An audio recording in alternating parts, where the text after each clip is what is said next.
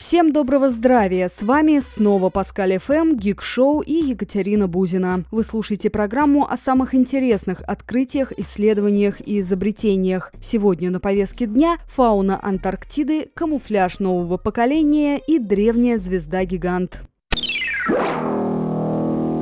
Вы знали, что в Антарктиде живут не только пингвины? Под льдом континента на глубине 800 метров обнаружили не просто следы жизни, а развитую экосистему. В водах подледного озера Уилланс обитает почти 4000 видов микроорганизмов. Часть из них живет на энергии химических связей аммония, используя ее для связывания двуокиси углерода. Другая группа выживает за счет энергии, получаемой из метана. Источником же аммония и метана, по мнению ученых, служит разложение органических органического материала, остатков живых существ, обитавших на территории Антарктиды до того, как континент покрылся льдом.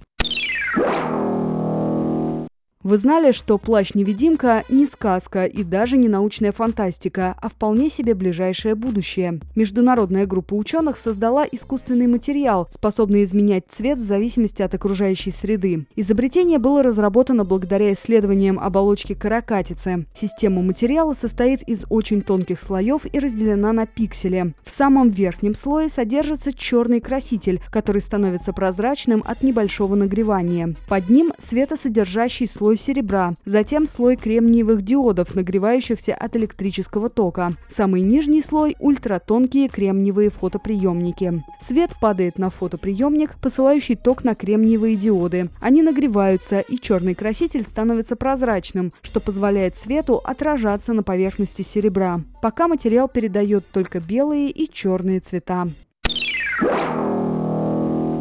Вы знали, что астрономы недавно обнаружили остатки одной из старейших звезд во Вселенной? Небесное тело отличается необычным химическим составом. Его исследование поможет ученым узнать о том, как звезда формировалась. Открытие уже подтвердило предположение астрономов о том, что размеры первых звезд значительно превышали габариты Солнца. Кроме того, подобные звезды-гиганты сильно повлияли на формирование галактик и других звезд. И напоследок еще пару слов о космосе. В соцсетях и некоторых СМИ появилась новость о том, что 27 августа состоится великое противостояние Марса. Не спешите расчехлять телескопы. Эта информация не соответствует действительности. Ни на одном из сайтов, имеющих отношение к астрономии, нет об этом ни слова. Мир интереснее, чем кажется. С вами была Екатерина Бузина. Слушайте Паскаль ФМ.